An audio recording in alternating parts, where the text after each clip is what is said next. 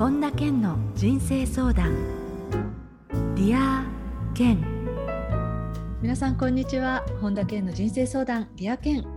ナビゲーターの小林まどかです。健さん今週もよろしくお願いいたします。はいこんにちは。よろしくお願いします。さてあの1ヶ月ほど前になるんですけれども、えー、先月の2月の16日に行った中国語のフェイスブックライブなんですが、えー、先月、えー、ポストコロナ時代になぜ本田健は中国語を学ぶのかというタイトルでこのフェイスブックライブ開催されたんですがあの健さんがねまたその私も参加しててあそっかってこの改めてまっさらな状態からここから本当にスタートしていくっていうなんかこの健さんの意気込みみたいなものも感じられたんですけれどもやはりその中国語っていうと難しいイメージってありますけれどもそういう意味ではあそうじゃなくてむしろ日本語が難しいんだよねって思うような気づきもある内容でしたよね。うん、そうですね。まあそれでねやっぱりこう中国語ってすごく面白いからあのー、まあ、僕は本当そうチャンスがねある方にはぜひ学んでいただきたいなって思ってますしあのやっぱりね通じると楽しいんですよねすごくだからぜひ中国語興味がある方は僕の Facebook ライブも見ていただあのレレコーディングもあるので見ていただけたらと思います。えー、あのケンさんは、まあ、今英語をね使ってあのそういう意味では英語でも本は出されてますけれども、はい、今ここに来て中国語っていうふうにまたモードがオンになったっていうのは何かあるんですか、うん、やっぱりねこれから中国で、まあ、実はいろんなオンラインイベントやるやるんですけど、えー、やっぱり人口が14倍いるわけでしょ？ですね、うん、だから何をやるにしても10倍のレバレッジがかけられるわけで、えー、やっぱり中国の人たちがお金と幸せに付き合うのかそうでないのかで全然違いますよね。えー、そう。だからそういった意味ではその中国語で僕が話すことによってたくさんの人たちが癒されるんじゃないかなと思って、えー、今自己紹介とかそういうのは中国語でできるようになってきたので、え。ー、例えばね「大家好我是周家板丁健见到我见到你很高興」ってそのこのリズムがねんと中国語になってないと通じないんですよ。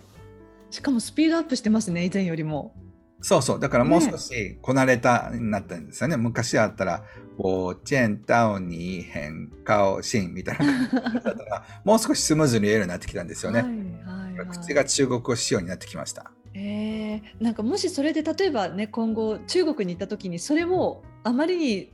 こうスムーズに言えるがゆえに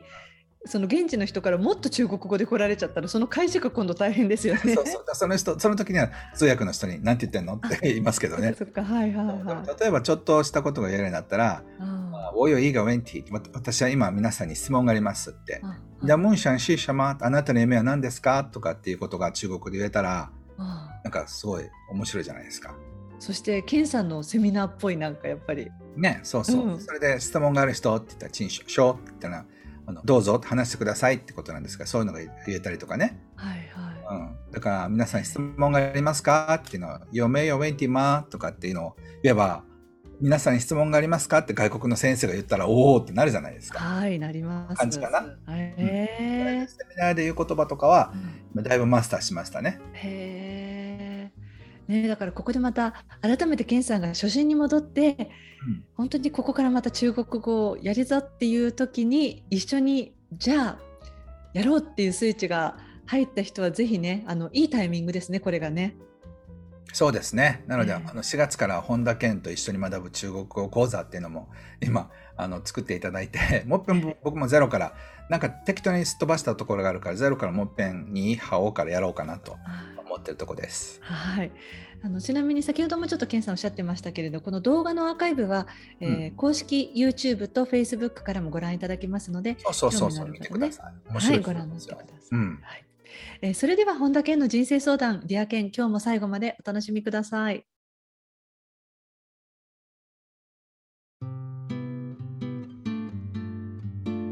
本田健の人生相談 Dear Ken 続いては人生相談のコーナーです。このコーナーではリスナーの方からいただいた質問にケンさんに立体話法でお答えしていただきます。まずはラジオネームそうさん。ケンさんこんにちは。こんにちは。私は32歳の会社員です。30を過ぎてからどこか自分の人生が止まっているような感じがして焦っています。もちろんコロナの影響もあることは分かっているのですが周囲を見回すと結婚した友人が多かったりこの状況の中でも着々と成果を上げている同期がいたりと自分の時間だけが止まっているように感じてしまいますということであの、まあ、本当にこの特に最近こういうこう八方塞がりな状態だっていうような感じの質問の傾向も多く見られますよね、ケンさん。うん、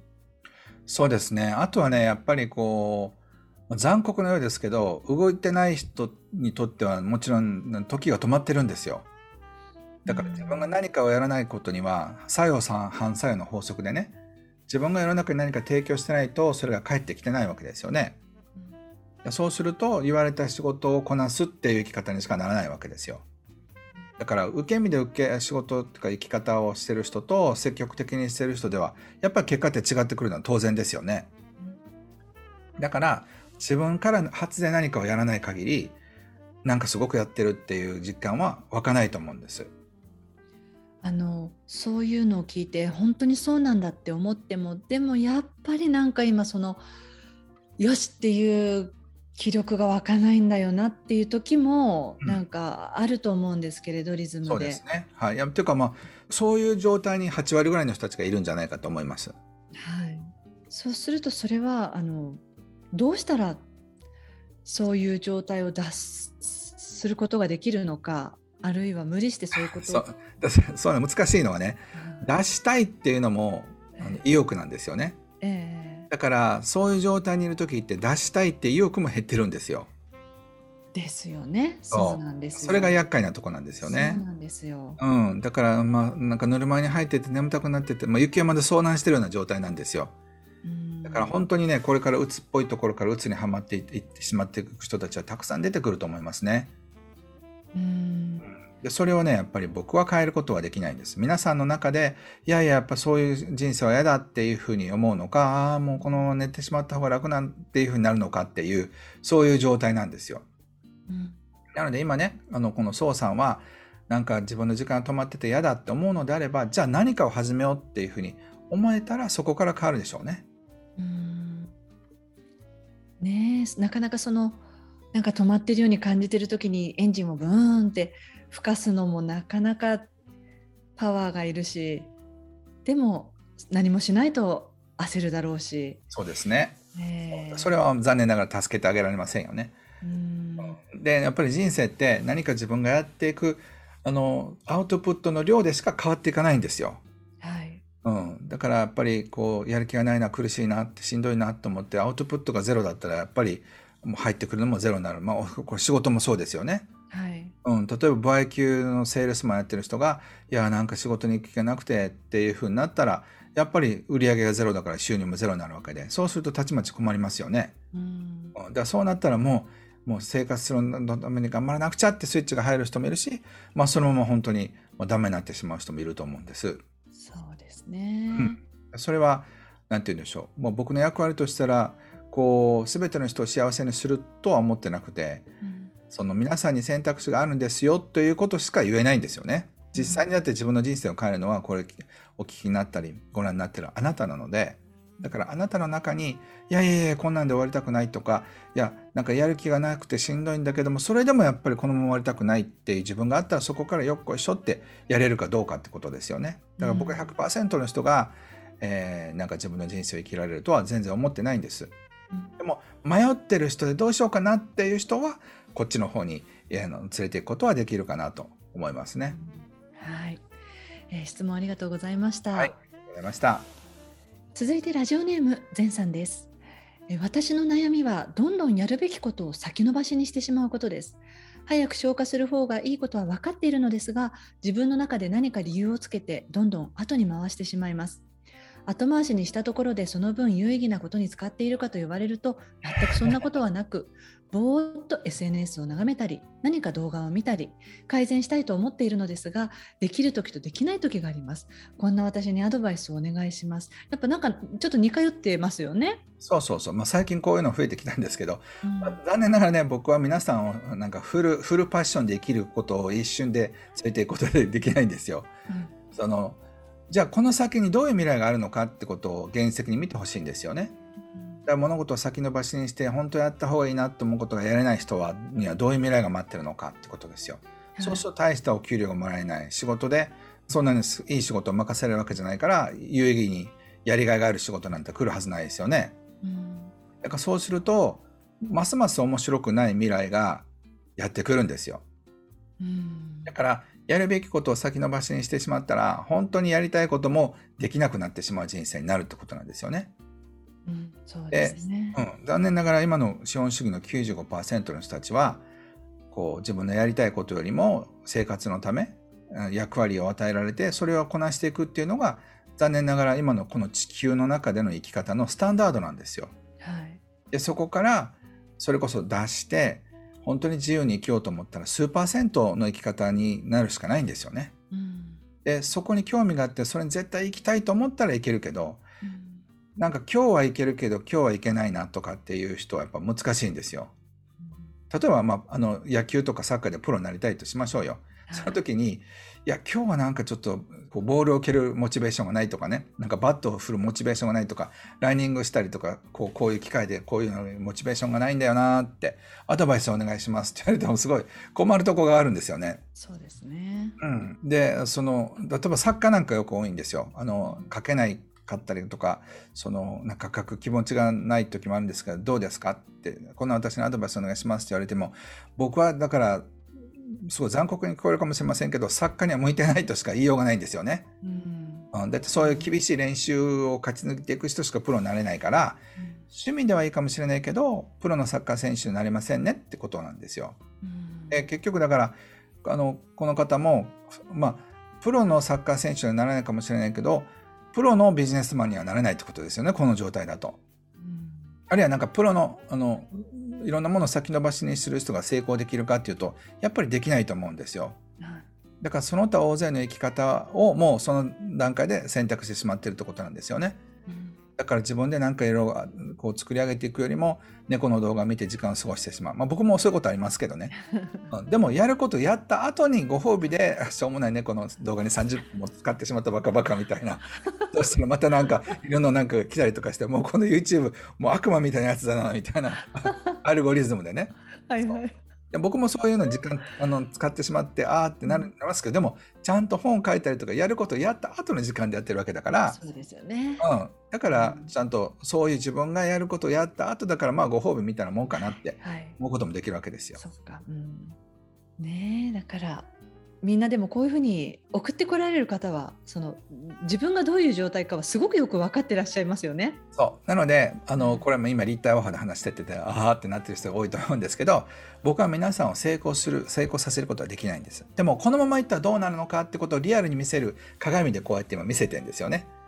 うん、これだとプロになれませんよこのままだと95%のつまらない生き方になりますよってで本当にそれは嫌だって本気で思うんだったら変われますよね。でまあそうだよね。まあそうは言ってもね、この動画見ちゃうんだよねって人は95%の生き方に、まあ、自動的になりますよってことですよね。うんまあ本当多くの人にいろいろぐさぐさ刺さってますね、ケンさん。うん、なのでそこから変われる人がいたらおめでとうございますって言いたいですね。まあ、僕はだから、はい、まあすごく悩ましいのがその95%の人に語りながらその人たちがどんどんどんどん変わっていく一方で、まあ、変われない人たちもいるわけだからまあ、それはねあのその人の宿命なのかもしれないけどそこから出してほしいなって、えー、いつも思います。はい、えー、質問ありがとうございました。はい、ありがとうございました。続いてラジオネーム遠藤さんです。えー、ケンさんこんにちは。はいこんにちは。自分はプライドが高い自覚があり失敗したくないから行動したり、えー、挑戦したりすることができなくなってしまいました。くだらない話ですが例えば友人と遊んでいたとしてやったことのないゲームは気が進みません。遊びくらい勝った負けたで盛り上がればそれでいいと内心は思っているんですが負けた時の恥ずかしい思いを味わいたくありません。自分のこのプライドの壁を下げるにはどうしたらいいんでしょうか？ケンさんこれってプライドなんですかね？あそうですね。あのだから人生で負けてるというふうに思う人がそう感じがちですよね、うん、例えばすごく他で勝ってたら別に1個ぐらい負けてもいいなっていうふうに思うもんなんですよ。えー、うん、なので失敗したり負けるのが嫌だってことは人生の中で失敗とか負けた体験が多いあるいはそれがすごく嫌なことだっていうふうに思ってらっしゃるってことなんですよ。そうですよね。だから、まあいっぱい負けるといいんじゃないですかね。その負けてそれを気にしなくなるぐらいいろいろ負けるっていうのは僕はすごく大事だと思いますけどね。むしろもうある意味慣れちゃうっていうことですか？負けるっていうことに。そうそうそう。僕ある時期に練習してたんですけど、ええ、例えばその道を歩いててね自分よりもかっこよかったり素敵だったりする、まあ、男性女性も含めてね自分よりもファッションセンスがある人とかっていうのを見てでそのすれ違うたびに僕はああ負けた。あ負けた。あ負けたっていうワークを自分でやってたことがあるんですけど、え、だからその勝とうとかなんかこの人よりも上に行きたいとか認められたいとか思うから苦しくなるわけで、うん、だからもう自分が負けてるってそれでも OK なんだっていうふうなことができるともう無敵ですよね。そうすると今みたいなものって本当この書かれてる遠藤さんみたいに負けたくないっていうふうに思い込みが強い方には有効じゃないですか？そういうことそうそう。だから負けることで相手を勝たせてることで勝てるわけでしょ？ああだから自分が負けてあげることで相手が喜ぶってことで自分は勝ってるんですよ。あそういうことも考えられる、ね、だからどこに勝ち判定をするかですよね。はいはい、だからゲームに負けたっていうので負けたっていうのか、うん、ゲームに負けることで相手を勝たせて相手が喜んで自分のことが好きになったらそれ勝ちじゃないですか。本当ですね、うん、だからどこで勝ち負けを判定するのかっていう判定基準を変えるだけでも違いますよね。うん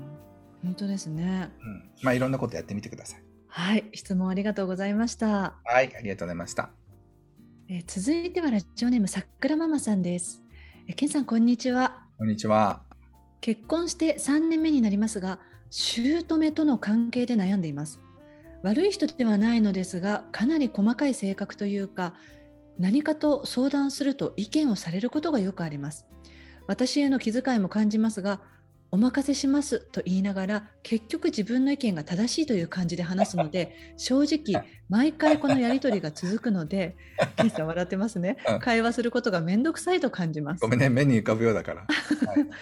やありがちですよね。姑との関係は崩したくないですが、この面倒くさい感じがずっと続くのも嫌だと思っています。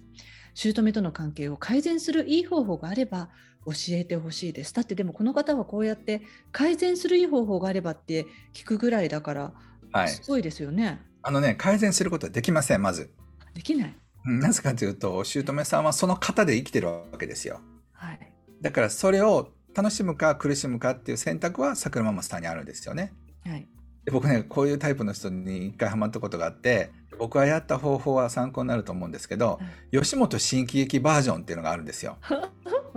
吉本新喜劇ってね すっごいつまらないんだけど型があるんですよ。はい、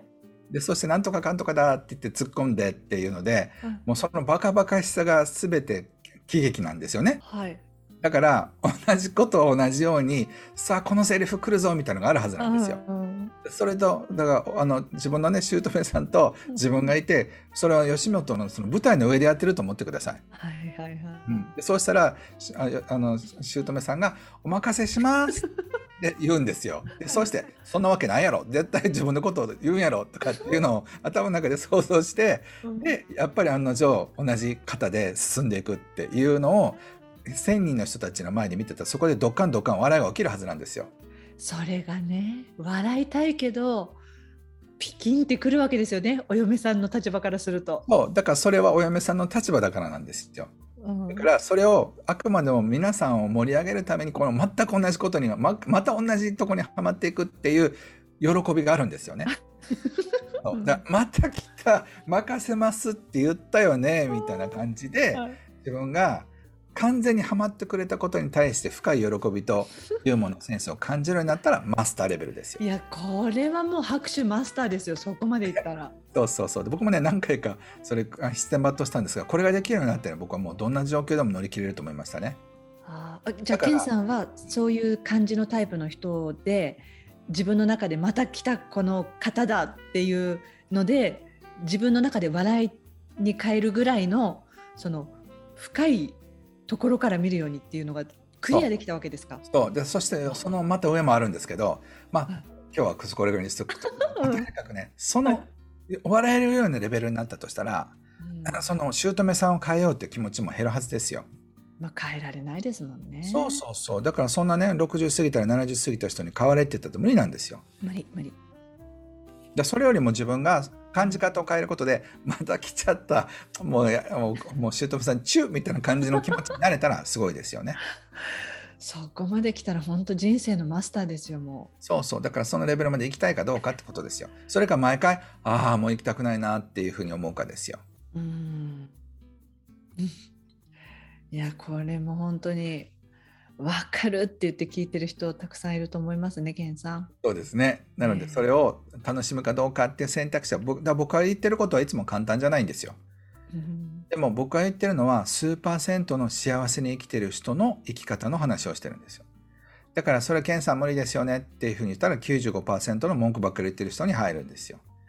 お金のこととか豊かさのこととか考え方もいやそうは言ってもケンさんってみんな思うはずなんですよ。そんなこと分かって言ってるんですよ、うん、95%の人はそう生きてないからね、うん、そう。でももし幸せな楽しい自由な宿命から自由になる数パーセントになりたかったら、うん、違う生き方考え方感じ方をしないと難しいですよということを言ってるだけで、僕は皆さんにそうしなくちゃダメだなんて言ってないんですよ。そうですね。ただ、そういうことも一つあるんだよっていうふうにね、でそれ見てねすげえな吉本新喜劇レベルか行ってみたいなって思われた方は幸せになることができると思います。ね、少なくとも今までのようにしんどくはないと思います。本当そうですね。だからこれあのお嫁さんとお姑さんの関係ですけどそうじゃなくて上司と部下とか。そうそうそう、ね、僕の場合はメンターとでしたけどね。ああそっか。ああね 教えてもらいたいんだけど癖が強すぎてもうなんか嫌になっちゃうみたいなことがありましたね。そういうことだってありえますよね人間ですもんね。だからそういったものをくぐり抜けたから僕はもうすごく自由になったんですよ。どういう人が来ても僕に危害を加えることはできないしその人にイライラさせられることもなくなるとこまで来れたのは、うん、そういう数々のなんか草屋の干物みたいな 人たちに囲まれたからでだから今から思うと僕は感謝しかないですよねその人たちに。うん、だってケンさんはその経験があるからこういうふうに言えるんですもんね。そうそうそうなジェダイのトレーニングみたいなもんですよ。ああそういうことですね。だからそれが自分の旦那のねお母さんなんて逃げられない関係じゃないですか。うん、わ神様やってくれんなっていうふうにそういう神様のユーモアのセンスまで来れると僕はこれは神レベルなんですけどね。本当ですね。この神の視点っていうのもあると思います。またそれは何かの機会に。はい。えー、ということで以上人生相談のコーナーでした。ケンさんありがとうございました。はい、ありがとうございました。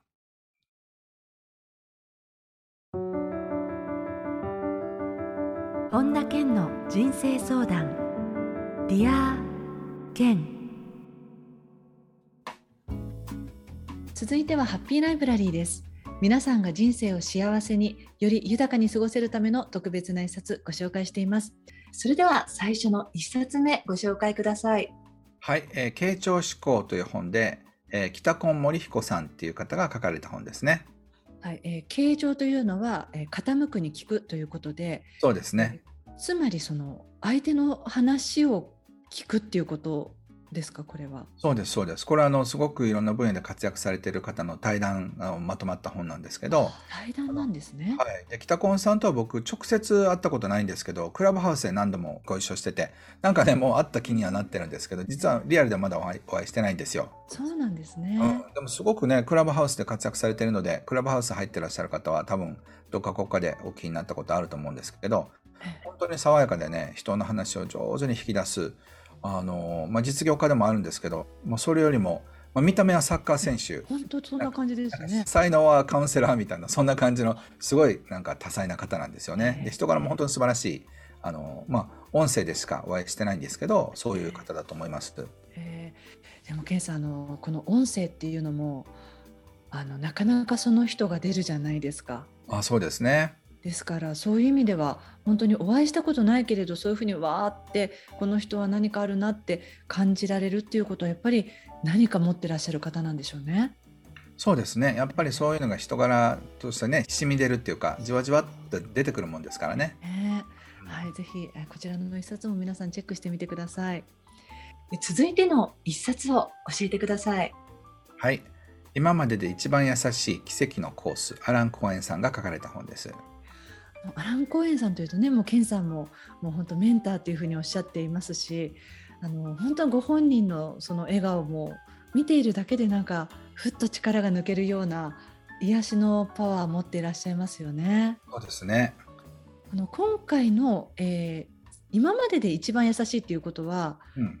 今までのこの奇跡のコースを踏襲してより砕けてる感じで書かれてるんです。そうそう。奇跡のコースって難しいんですよ。そうですよね、うん、なのでそれを簡単にしたのがこれだってことですね。えー、奇跡のコースってすごい不思議な本でねあのアメリカ人の方を通じて自動書記で書かれた本なんですけど、はい、まあ、スピリチュアルな業界っていうか世界の中では有名な、まあ、バイブルみたいな本なんですよね。ただすごく難解な英語で、うん、そのこれを翻訳するのすごく難しかったんですけどまあ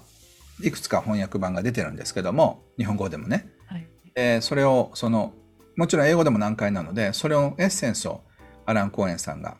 優しく書いてくれてるっていうそういう本なんですよ。うん。ねあのそう。奇跡のコースってだから日本人にとってはやはり日本語で学びたいですけれど、うん、やっぱり翻訳によってまた違ったりしますよね。そうそうそう僕だからあの2種類持ってますけどねアラン・コーエンさんはそれはもっと分かりやすくしてくれてるからあの心の平安欲しい方には今の時期おすすめかなと思います。はいありがとうございます。えこのコーナーではあなたからのおすすめの一冊も募集しています。リアケンアットマーク ioffice.com までお送りください。以上ハッピーライブラリーでした。それではケンさん。今日の名言をお願いします。苦しいから逃げるのではない。逃げるから苦しくなるのだ。ウィリアム・ジェームズ。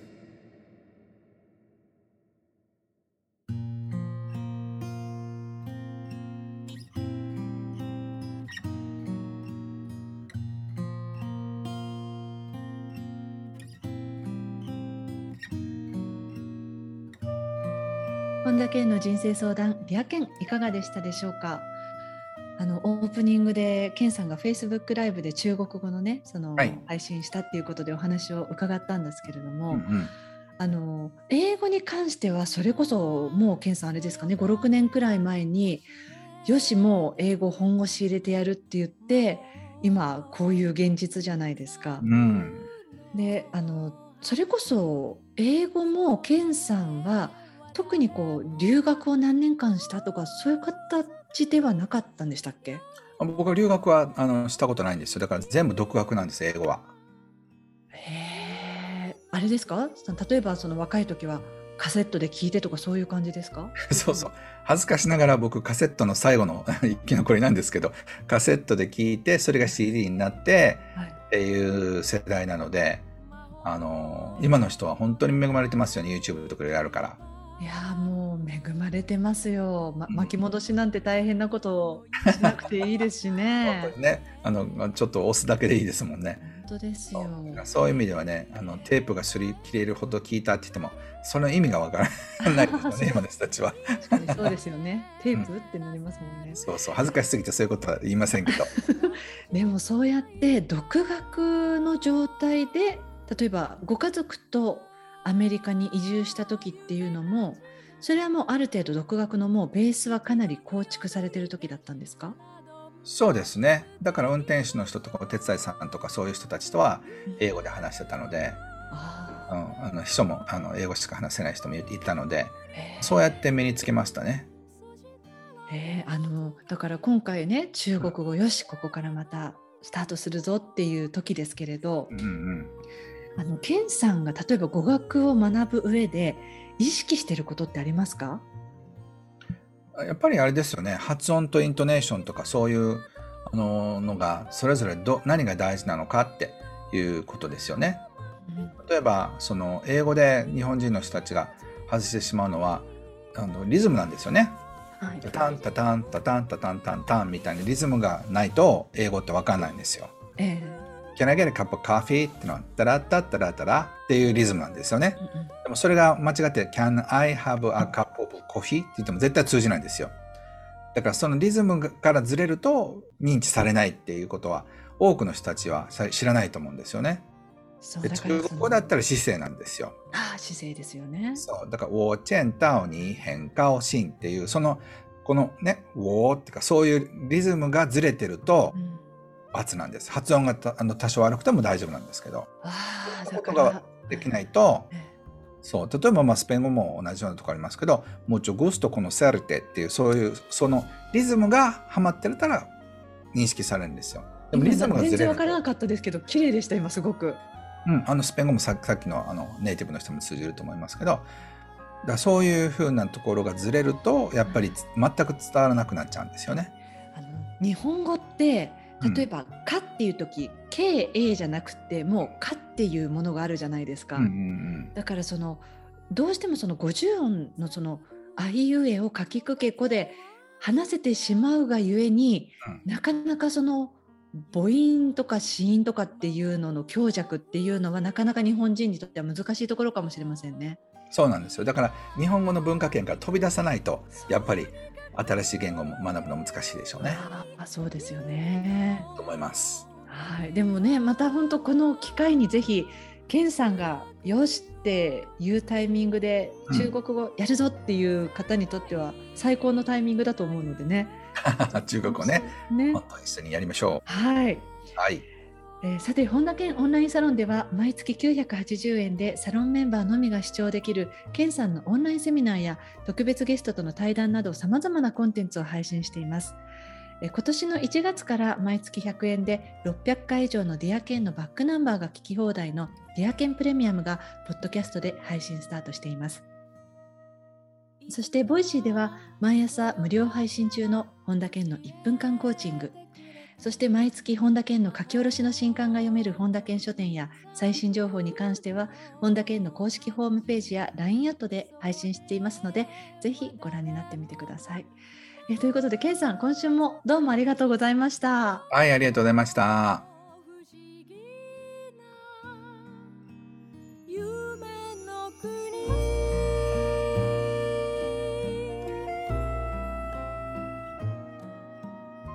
ここで本田健セミナーに関するお知らせです。4月16日土曜日自分の才能をお金に変える実践術が開催されます。詳しくは本田健公式ホームページよりご確認ください。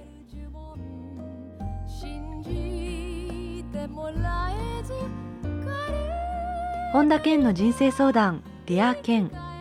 この番組は提供アイウェイオフィス。プロデュースキクタス早川洋平。制作ワルツ高知博桐原哲人。ナビゲーター小林まどかでお送りしました。